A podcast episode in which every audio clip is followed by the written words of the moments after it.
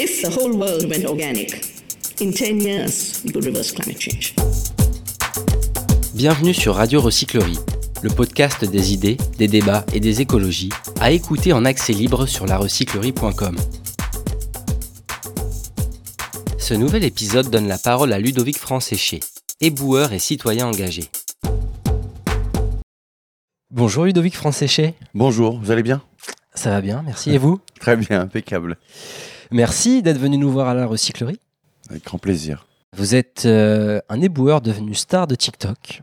Près de 300 000 personnes suivent vos vidéos de sensibilisation sur les déchets. 300 000, c'est pas mal quand même. 320 000 maintenant? Bravo à vous. On va revenir sur votre parcours, qui on peut le dire assez euh, mouvementé. Vous avez été euh, SDF pendant 10 ans. Mais d'abord, parlez-nous de votre métier. Quelles sont les joies, les peines d'un éboueur à Paris aujourd'hui? Alors, les joies d'un éboueur à Paris, c'est de travailler déjà à l'air libre. Et puis, euh, devant Mhm. toute cette belle architecture à Paris, c'est magnifique. Et euh, la satisfaction aussi, parce que c'est un métier qui est plus qu'utile à l'heure actuelle. Mhm. Après, le, le côté négatif, si on peut dire, c'est que des fois on ramasse des choses pas terribles, comme les seringues, Mm. comme euh, la selle humaine. faut pas être sensible. Voilà. Mhm. C'est peut-être le côté négatif que je peux mettre à ce métier, mais j'ai pas envie en fait, parce que. Vous retenez euh, le beau, Exactement, exactement. mais donc vous dites métier utile et, et beau à la fois. On peut trouver de la beauté à chaque coin de rue de Paris pour vous? Ah mais oui Ah mais oui, on a juste à lever les yeux. Dans chaque rue, il y a quelque chose à regarder. Mais même le sol, hein, des fois, il y a des choses écrites, mais on fait pas attention. Mais tellement il y a de déchets partout. Hmm. Les gens font plus attention, sont habitués à la saleté, malheureusement. Il y a des fleurs partout. Pour qui veut bien les voir, disait le peintre Matisse. Ça vous parle? Ah oui, mais je suis une fleur. non, on est tous, on est tous, on est toutes et tous des fleurs. Et, et oui, on, on, on va dire que Paris, c'est un vrai beauté, jardin. cette beauté du quotidien, il faut savoir l'accueillir. Exactement, exactement, tout à Mm. fait. Et on se rend pas assez compte. Après, je parle de Paris parce que j'y suis, mais Marseille, c'est très beau aussi. hein. Après, on aime, on n'aime pas, mais c'est très beau, mais très sale. Bordeaux, c'est très beau, mais c'est sale. Mm. Lyon, c'est très beau, mais c'est sale. Voilà, c'est partout, comme ça. Alors, euh, vous filmez votre quotidien sur TikTok, un réseau social. On peut dire que vous êtes en quelque sorte un, un reporter des rues. Ça vous va Un reporter. Un reporter citoyen. C'est pas mal, non, je vais le garder, je vais le garder parce que jusqu'à maintenant, je disais médecin des rues, magicien des rues. Euh, mais reporter des rues, c'est vraiment pas mal. Parce que vous le dégainez quand même chaque jour, votre, euh, votre Ouais. smartphone, pour, vous, pour prendre les vidéos, pour sensibiliser à la cause des déchets. Oui, alors j'étais à deux vidéos par jour. Là, je suis à une vidéo par jour parce que c'est le temps qui me manque. Mm. Mais euh, je pense dormir une heure en moins encore. À chaque fois, je réduis. Mais euh, parce qu'il faut donner, donner, donner au maximum pour qu'on se réveille. Parce que là, on est endormi. On va dire que, vous savez, euh, un sommeil, c'est euh, la locomotive, le wagon et l'arrière du wagon. Mais là, on est un peu au milieu. Alors, pour- pourquoi on doit se réveiller pour vous? C'est, Ça dépasse la cause des déchets. Là, on voit qu'on a une, planète qui, qui se délite de jour en jour. C'est quoi votre appel de fond? Alors, en fait, il faut jeter à la poubelle, tout simplement. Que ce soit le chewing-gum, le mégot de cigarette. Je le répéterai jamais assez. Euh, Ça, c'est le premier message. Euh, Voilà. Euh, le chewing-gum, ça met plus de 5 ans à se détériorer. Euh, le, le, le mégot de cigarette, c'est, c'est, ça pollue 500 litres d'eau, Mm. 5 baignoires. Ensuite, la bouteille en plastique, ça met 100 ans à 1000 ans à se détériorer. Enfin, c'est, n'importe quoi. Nos pieds d'arbres, ils sont pourris par les déchets, ils n'arrivent plus à respirer. Euh, on trouve des, enfin, il y a aussi des animaux morts. Euh, les poissons, on mange, on mange des microplastiques. Enfin, à un moment donné, il faut arrêter tout ça, quoi. Mm. C'est ça, moi, je, moi, il faut, enfin, ouvrir, il faut ouvrir les yeux là. Il faut, il faut arrêter d'aller, euh, d'aller sur la Lune ou d'aller sur Mars et puis s'occuper de notre planète surtout. On entend de la musique derrière nous. Se prépare un grand banquet des médias auquel vous participez ce soir. Oui. En tant que reporter citoyen, on va dire. Ah si vous voulez. Euh, voilà, c'est l'ambiance de la recyclerie dans ce podcast. Moi, je participe en tant qu'éboueur. Je suis fier d'être, euh, d'être là et d'être éboueur surtout. Vous êtes un influenceur, mais pas n'importe quel influenceur. Vous n'êtes pas un influenceur qui, qui kiffe la vie à Dubaï, comme on pourrait dire. Vous êtes bien les pieds sur terre. Quoi. C'est aussi l'idée de, de vos vidéos de montrer euh, la réalité et comment on peut euh, agir au quotidien? Alors, je pense que je suis le seul influenceur qui prend vraiment le mot euh, dans son sens. C'est-à-dire, Euh, c'est quoi un influenceur? Ben, moi, j'influence les gens à jeter à la poubelle, tout simplement. Mhm. J'influence pas les gens à acheter des produits. C'est de la connerie, en fait, parce que je suis même persuadé que les influenceurs, ils s'en foutent complètement. Voilà, moi, j'influence à jeter à la poubelle, à avoir les bons gestes. Ma dernière vidéo, c'est par exemple un bac.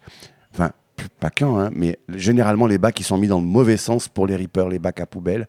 Ils sont mis dans le mauvais sens. Côté poignet, ils, Mhm. mettent ça, ils mettent ça côté mur, alors qu'il faut mettre les poignets côté trottoir, côté route. Comme ça, les bacs sont hyper lourds. Donc ça va, il va y avoir une- un gain de temps et ça va soulager euh, le Reaper aussi parce que je peux vous garantir qu'il y a du boulot.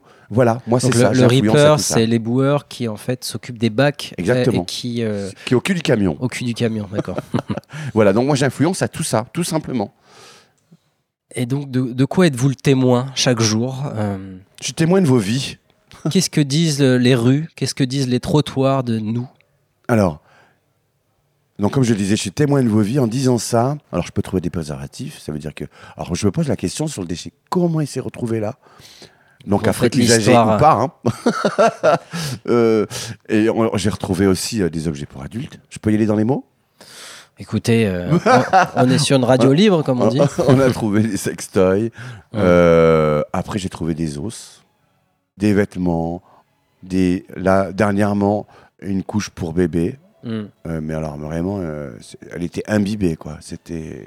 Et puis, et puis des déchets à tout va, en fait, ça, ça témoigne partout. de notre, euh, de notre consommation, tout simplement. Exactement. ré- enfin, réduire la consommation. Moi, le premier, je consomme, mais je consomme et je jette à la poubelle. Les déchets, une fois qu'ils sont dans la poubelle, après, ils auront une destinée. Peu importe la destinée, mais ils en auront une. Par terre, ils l'auront pas. Alors, connaissez-vous le mot d'ordre des adeptes du zéro déchet? Vous connaissez ce moment, le zéro déchet? Alors, zéro déchet, euh, c'est. Ça va, ça va être hyper compliqué, les zéro déchets, mais il faut, euh, faut privilégier le, bac, le, le vrac, pardon, le vrac, le vrac à fond. Leur mot d'ordre, leur mot d'ordre, c'est le meilleur déchet et celui que l'on ne produit pas. Ouais. Tout à fait. Depuis le mois de septembre, vous êtes mis aussi à la sensibilisation dans les écoles, Ouais, alors en fait, ça fait un an dans les collèges. déjà. Ça fait un Ah, an déjà, j'ai repris là, Ouais. ouais, j'ai repris hein, donc la rentrée, hein, en fait. Donc c'était la rentrée pour vous, euh, la rentrée des classes aussi pour sensibiliser les collégiens. Comment ils, réagissent, ces collégiens, ces élèves face à vous? Alors moi j'arrive dans les salles et je souille la salle. Donc je mets des bouteilles en plastique, D'accord. papiers et tout ça et tout ça. Et je vois leur réaction. Ben, sur une dizaine d'élèves, parce que c'est des groupes de 10, il y en a 4 ou 5 qui vont ramasser les déchets. Les adultes, ils sont, ils sont contre-fous. Les adultes ont besoin d'une mise à jour. Les élèves, ils réagissent tout de suite. Et ça, c'est bien. Mhm. Voilà, donc euh, après, ben, je leur explique, bien évidemment. Donc ils sont là pour deviner mon métier. Et ensuite, on en parle une fois qu'ils l'ont deviné. J'arrive avec trois indices. Et euh, bon, après, j'essaie de les perdre un petit peu pour pas qu'ils tombent tout de suite parce qu'ils me reconnaissent aussi par rapport au réseau. Donc, euh, des fois, c'est un peu difficile. C'est ça d'être euh, sur le premier, un des premiers réseaux sociaux des, des jeunes. ouais. C'est une, une- une note d'espoir comme ça pour vous de voir des, des jeunes qui aussi réfléchissent aux déchets. Peut-être que votre métier des boueurs leur fait envie. Alors, euh, c'est intéressant ce que vous dites parce que euh, C'est aussi un peu la, la base de votre combat, c'est de faire Exactement. aimer ce beau métier, ce métier utile comme vous dites. Exactement, parce qu'on n'est pas éternel, donc il faut qu'on soit, on va être remplacé à un moment donné. Et euh, ce métier, pas grand monde veut le faire. Pourquoi? Parce qu'il a eu une sale, répata- une sale réputation auparavant, alors que ce métier existe depuis des décennies. Ma mère, elle m'a offert un bouquin, 1992 pour Noël. Et dans le bouquin, il y a 280 métiers référencés. Je vous mets dans le mille. Il n'y a pas éboueur, il n'y a pas tous les métiers du nettoyage. Alors que c'est avant, c'était avec des balais de sorcières hein Hmm. qui nettoyaient les rues. Donc, voilà, ça, il faut que ça cesse. Faut que il faut que maintenant, on en parle à l'école et qu'on arrête de dire travailler à l'école parce que sinon tu vas devenir balayeur. ou- Ben oui, justement, il y a une vraie carrière à faire chez nous. hein. Une vraie carrière. Non seulement le salaire est il est attractif, mais on peut devenir ensuite, donc on est boueur, ensuite on peut devenir chef d'équipe, agent de maîtrise, chef de secteur. Il y a une vraie, euh, une vraie évolution. C'est hyper intéressant. Et en plus, non seulement on rend service, on rend service à l'autre, et on rend service à la planète. Une pierre de coups. Alors, euh, vous publiez un livre.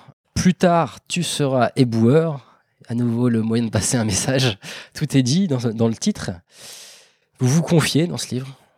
Ah oui, complètement. À cœur ouvert, oui. Vous racontez euh, vos, vos dix années d'errance en tant que SDF. Qu'avez-vous appris de la rue? La rue, j'ai appris euh, aimer l'autre et euh, le respect, parce qu'on m'a beaucoup aidé. J'ai eu de très très bonnes rencontres, vraiment. Tout de suite, je me rappellerai toute ma vie.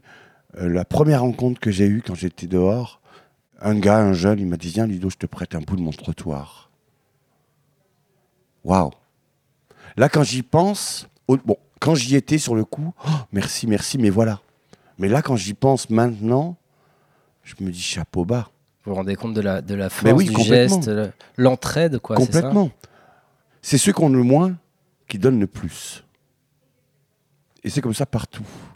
Et c'est ce qui s'est passé pendant ma période euh, de errance. Et euh, je remercierai jamais assez toutes ces associations que Mhm. j'ai pu croiser aussi. Je vais prendre l'exemple des Restos du Cœur parce que c'est ceux, que je tiens à cœur en fait. Parce qu'ils m'ont hébergé à la péniche du cœur qui n'est plus à Austerlitz, à Austerlitz en ce moment. Je crois qu'elle est ailleurs maintenant. Et euh, on dormait trois semaines renouvelables et je me rappellerai toute ma vie. On était presque sous l'eau. Enfin, on était sous l'eau en fait. Ma chambre était sous l'eau parce que j'avais le hublot avec l'eau qui tapait sur le hublot. Oh, C'était magnifique. Limite, on voyait des petits poissons. Limite. hein. J'en ai jamais vu, mais bon. mais j'aurais aimé voir un petit Nemo. Donc vous remerciez les Restos du Cœur, Oui, euh, la. Croix-Rouge, Emmaüs, Exactement. etc. Ouais. Les bénévoles Et énormément de bénévoles, bien évidemment, heureusement. Alors moi, maintenant, j'ai envie d'être bénévole. Alors, peut-être aussi, parce que il y a mon travail donc en tant qu'éboueur, Hum. mais dans mes jours de repos, mes vacances, je fais aussi beaucoup, beaucoup de choses dans la dépollution et je suis bénévole. C'est ma façon aussi de pouvoir être bénévole comme eux l'ont été avec moi, en fait. Pour y revenir, les rencontres, vous dites dans votre livre, quand on est à la rue, les rencontres, c'est la clé. C'est la clé. Et il n'y a pas eu que des rencontres avec des bénévoles, mais bien sûr avec vos compagnons de d'errance qui vous ont euh, parfois soutenu. Vous Ouais. avez plutôt été chanceux au final. Vous Oui, avez réussi à pas plonger dans l'alcool ni la drogue.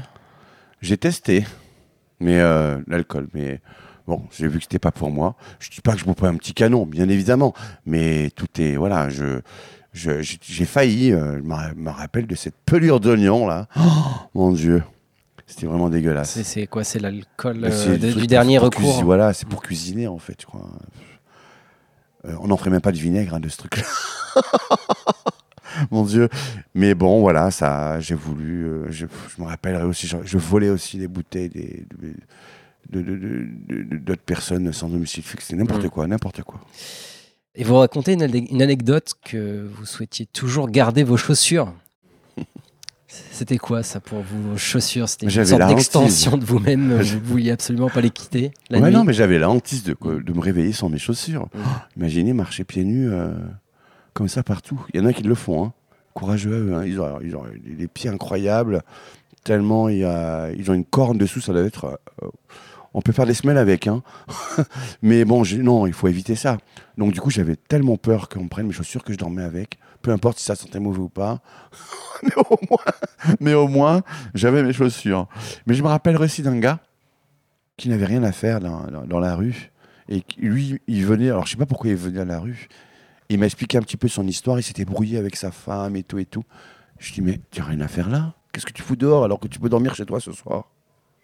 Il a un peu réfléchi, finalement il est parti. Et euh, il est revenu quelques jours après. Et là, il me dit, viens, je t'invite à la maison. et là, j'étais content. Encore une belle rencontre. Ben oui. Être euh, éboueur aujourd'hui, c'est aussi pour vous une manière de garder le contact avec la rue. Est-ce qu'on peut dire ça? Oui, oui, complètement. Euh, complètement. contact Oui. avec, euh, avec les sans-abri, avec les plus démunis. J'en croise beaucoup. Vous les croisez euh, au quotidien. dans le centre, dans le centre, donc bon, je peux dire, je peux dire la, la rue, hein, c'est la rue des Bourdonnais, et il y a le- aussi le jardin Nelson Mandela, il y en a beaucoup. Mais moi, je m'y vois en fait, hein. donc je discute. Moi, j'aurais aimé qu'on vienne me voir. Enfin, on est venu me voir, pas toujours, hein, mais on est venu me voir. Mais là, en fait, je vais voir le maximum de gens, et, et voilà, on discute quoi. On a un contact humain, tout simplement. Quand on peut les aider, on aide. On peut pas aider tout le monde. On est bien d'accord. Mais quand on peut, nous, on le fait, en tout cas. J'ai donné mon livre, par exemple. Je suis en train de réfléchir à un titre pour ce podcast. Je me disais ramasser nos déchets, soulever des montagnes. Ça vous parle oui, oui, complètement. Mais c'est ça, mais c'est carrément ça, en fait. hein. Parce que quand on ramasse un déchet, c'est une victoire. Et euh, quand on aura rattrapé les années perdues, là, on aura gagné la guerre des déchets. Parce qu'il y a long à faire sur votre. Vous parlez de votre travail de dépollution. On vous voit dans des vidéos en train de dépolluer la Seine, de sortir des trottinettes électriques, des vélos et euh, que sais-je encore. La Alors, liste, c'est malheureux la liste est parce que- longue. Ouais, c'est malheureux parce que la, la pêche à l'aimant, maintenant, ça va être interdit. C'est c'est dommage. Mais c'est pas grave, on ira à Pantin. Là-bas, ça serait pas interdit encore. Et du coup, ouais, donc je fais toutes sortes de dépollutions, donc pêche à l'aimant. Et puis, je fais mes petits défis, enfin mes gros défis. J'ai eu la chance, je dis bien la chance, Mhm. de faire le tour de Paris. Et euh, c'était, j'en ai pris plein les yeux, mais euh, j'ai eu énormément de, de, de- j'ai eu beaucoup de peine aussi de voir tout ce qu'il y avait par terre, parce que j'ai ramassé 4800 litres, donc 48 sacs de 100 litres. Je suis arrivé à Porte de la Villette, mon Dieu, l'impuissance. J'en ai eu les frissons. J'ai dit, mais j'aimerais bien être Minimati pour pouvoir claquer des doigts Mhm. et euh, que les déchets, il n'y ait plus de déchets. Voilà, mais non, c'est pas comme ça que ça se passe. On essaye. là. Ensuite, il y a eu la tournée des ponts de Paris. Donc 35 ponts de Paris. Est-ce que je peux vous poser deux petites questions? Dites-moi, oui. Quel est le plus vieux pont de Paris? Le plus vieux pont de Paris? Pont Neuf. Et quel est le plus récent? C'est le plus pourri actuellement. c'est le pont des Arts. Voilà. Donc du Vous coup, connaissez Paris comme votre poche, en fait. Un petit peu, mais un petit peu. Mais le plus important, c'est ce que j'ai, c'est l'action. Et j'ai ramassé 2800 litres de déchets qui étaient prêts à tomber dans la Seine. Donc je me dis, à ce moment-là, j'ai préservé un petit peu, un petit peu. Et là, maintenant, je m'apprête à faire étampe Paris, 110 km. Donc là, ça, c'est l'idée de, de sensibiliser toujours plus. Exactement. Ça, Toujours Ces, plus. ces parcours, ils sont, ils sont filmés sur euh, Oui, TikTok. bah, ah oui, ah oui, sont, oui, euh. Ah, sur Twitter et tout. Et en plus, vous interpellez les, les passants en direct. Alors c'est eux qui m'interpellent. Hum. Bah, Pendant le tour de Paris, il y a des routiers qui m'ont, ils ont klaxonné et tout. Ah, c'est bien ce que tu fais, continue. Il y a des gens qui m'arrêtent comme ça. Après, il y en a Mhm. qui le font avec moi un petit peu aussi. Le tour de Paris, la première matinée, j'ai un abonné de Twitter qui est venu avec moi. Il m'a même offert un repas euh, ensuite. Les ponts de Paris, vers la fin, on m'a accompagné. Et là, pour euh, Étampes Paris, on sera trois. Donc une personne qui vient de Strasbourg et une personne qui vient de Bourges. Eh ben, Il y a du boulot.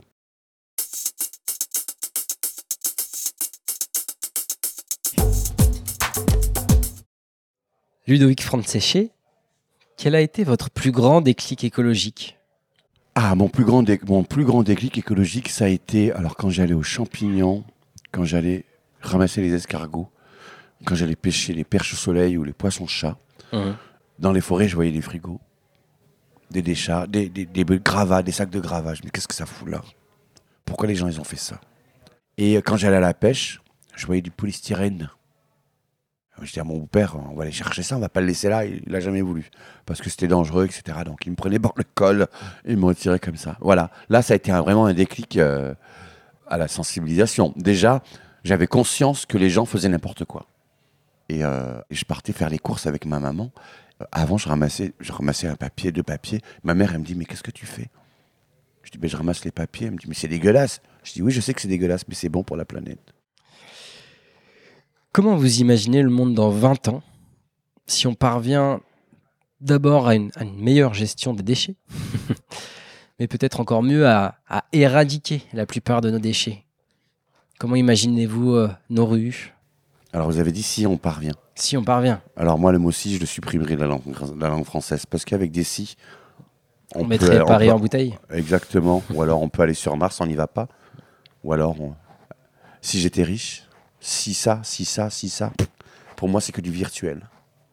C'est Alors comment vous la, re- la reformuleriez Alors, comment- cette, euh, cette question Comment je, comment je vois euh, les 20, ans, les 20 années à venir Hum. Moi, je pense qu'il y aura une toute petite amélioration, mais ça sera ridicule par rapport à tout ce qu'on a fait auparavant.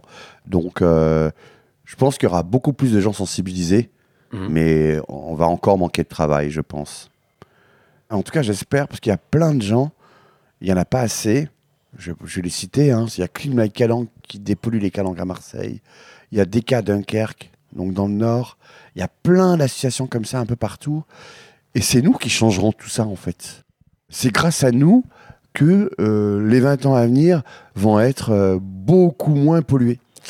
Et comment garder le moral quand on, quand on s'engage pour la réduction des déchets, quand on participe à des collectes de déchets, quand on voit que le lendemain, ça recommence, L'espoir. ça revient, euh, inlassablement, les déchets sont toujours là en fait. L'espoir. Moi, je, Mm. je crois beaucoup en l'homme, énormément en l'être humain, même si je sais qu'il peut faire n'importe quoi, mais pas que. Il peut aussi faire de très très belles choses. Ben, il n'y a que. On y va. Allez, Ludovic Franséché, un, un grand merci. merci à vous. Et puis euh, à bientôt euh, sur TikTok ou dans les rues de Paris, ou d'ailleurs. Avec plaisir. merci.